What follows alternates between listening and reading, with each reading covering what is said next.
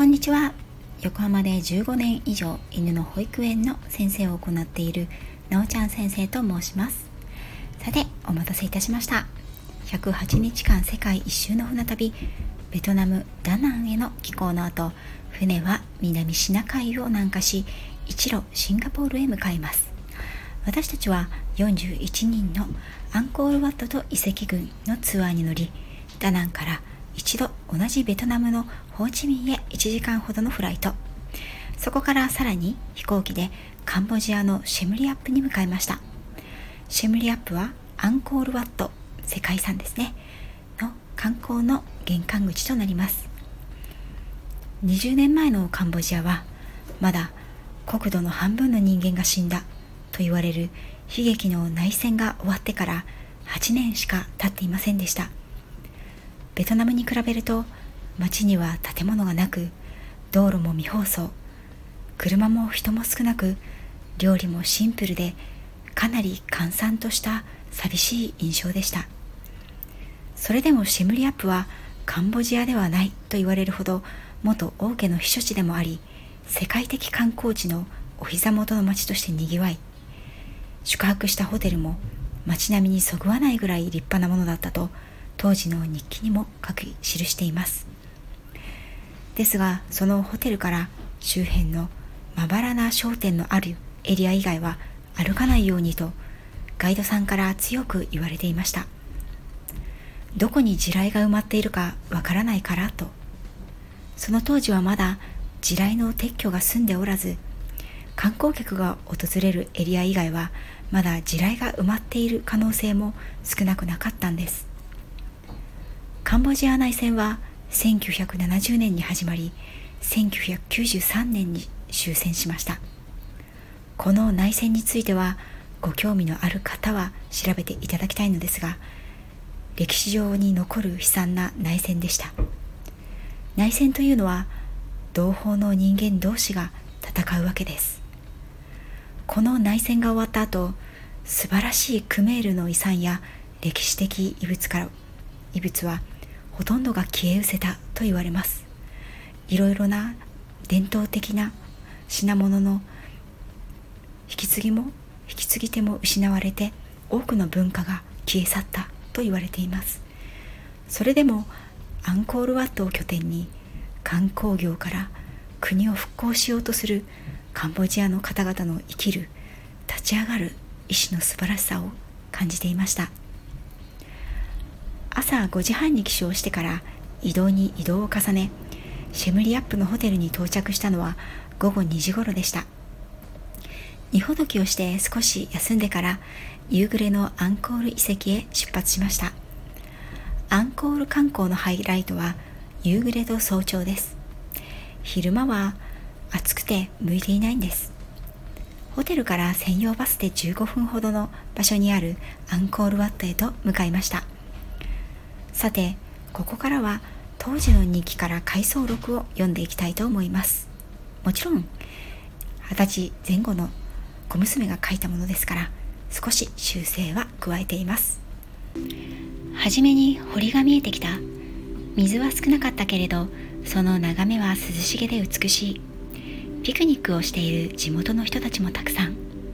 そこからしばらくすると堀の中央の森の奥に三角形に見えるような建物群がアンコールワットだ。寺院は普通東向きに建てられているらしいけれどここでは例外的に西向き。これは西方浄土の信仰に基づいているという。砂岩でできた橋を渡って中に入る。大きな広い建物内では回廊が続き細かい彫刻がびっしりと施されている。第一回廊第二回廊ではヒンドゥー教の聖典ラーマーヤナから始まりマハーバーラタのいくつかの物語が続く。壁一面の細かいレリーフ。一対一対細かく表情も豊かで人はもちろん動物たちも生き生きと描かれている。当初は金箔が貼られていたというから壮観だったに違いないけれど今は時間の流れとともに黒ずみ苔虫それが森林にひっそりと人知らず佇んできたこの遺跡の悠久の時を思わせ神秘的な雰囲気を醸し出している。時刻は午後3時過ぎ立っているだけでも汗が噴き出してくるじとっとした湿った空気が空気をも妨げるようで息苦しい。それでも石の回廊を通り抜ける風はだんだんと涼しくなっていくのを感じた。太陽が傾いていき寺院のあちこちに美しい明暗を作り出していく。一人で来たら迷子になりそうなどこまでも続く石の回廊と何重もある門。四方に伸びる石の廊下。ふっと振り返ったらそこに何かがいそうな緊張感のある静寂。あの曲がり角の先に門の先に影の中に息づく何かがそっとこちらを見ているような感覚がしてしまうが不思議と恐怖は感じない。南国の気質のせいだろうかそれともそれが精霊だからかな？湿度の高い湿った風ところどころにある仏像に備えられた線香の香りと煙がほんのりと漂ってくる。このままこの神秘的な雰囲気の遺跡を心ゆくまで一人で探索してみたい。目を閉じて当時の面影に思いを馳せてみたい。と思っているとツアーのガイドさんに呼ばれてふっと我に返った。中央に入り塔の上に登ることになった。崩れかかった階段は少し怖かったけれど登ってみると素晴らしい眺めですでに暮れかかっている太陽は柔らかく寺院を照らし夕涼みの風が気持ちがいい。こうした塔がいくつもアンコールワット内にはあり私たちは時間の許す限りさまざまな塔に登ることになった。2度目に登った塔はアンコールワットの中心に位置し私たちが入ってきた西門の正面がよく見える。夜のライトアップに備えてみんなで座って待っていた。外側に出ると夕日がよく見えた。沈んでいく夕日を眺めながら一番高いとこに座る。夕日と見渡す限りはジャングルの森の影。遮るものは何もない。ただただ美しく静かだ。確かにここには神様がいる気がする。12世紀の昔からずっと変わらないんだろうなこの景色は。当時はお坊さんのほか庶民から貴族までこのアンコールワットを訪れたということだから誰にでもわかるようにヒンドゥー教の二大聖典ラーマーヤナ・マハバーラタのリリーフを彫ったんだろう。この壮大な建築物を命じた当時の王スリーヤ・バルマン2世の勝利の様子もリリーフに書かれている。自分を神様と同じようにその偉業を並べて掘らせているのはどの時代のどの権力者にもよくあることだ。文化も言語も時代も違うのに人は自らの偉業を誇示したがる生き物であることは歴史が証明してくれる。今はカンボジアは上座部仏教の国でアンコールワットも当時はヒンドゥー教の寺院として建てられていたが後に仏教寺院になっている。タイで見るようなオレンジの装いをまとった僧侶たちが地元の参拝客の人々がちらほらと見えた。ゆっくりと眺めていたかったけれど団体旅行の難点は時間になると無情にも出発することだ。その日はホテルに帰って夕飯をとりシャワーを浴びてゆっくりと休んだ。次の日は早く朝4時20分に起きて5時にはバスに乗りアンコールワットの西門を目指した。藍色の空を割って赤い太陽の光が早くも広がっていた。朝日が昇るのは想像以上に早い。ゆっくり見えていても23分経つと周りの光の色が変わっていってしまう。一瞬の色の変化も見逃さないようにとたくさんの人たちが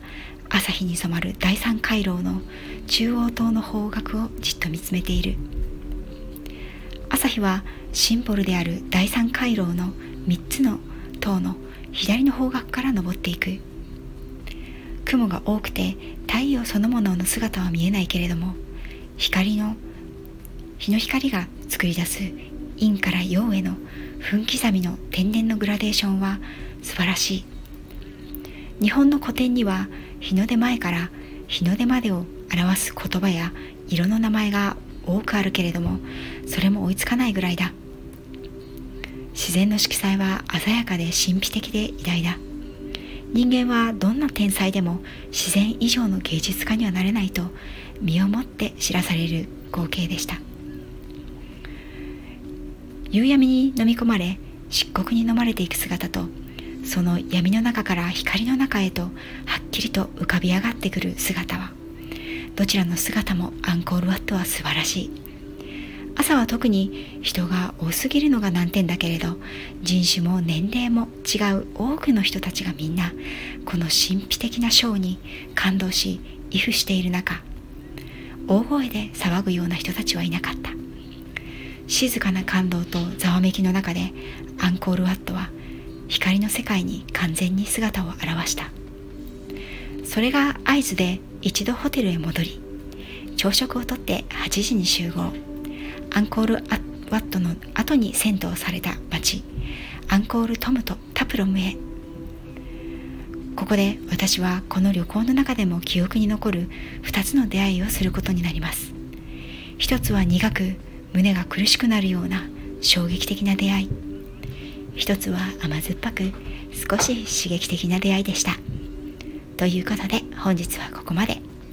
また来週を楽しみにお待ちください。次回はアンコールトムとタプロム。お送りします。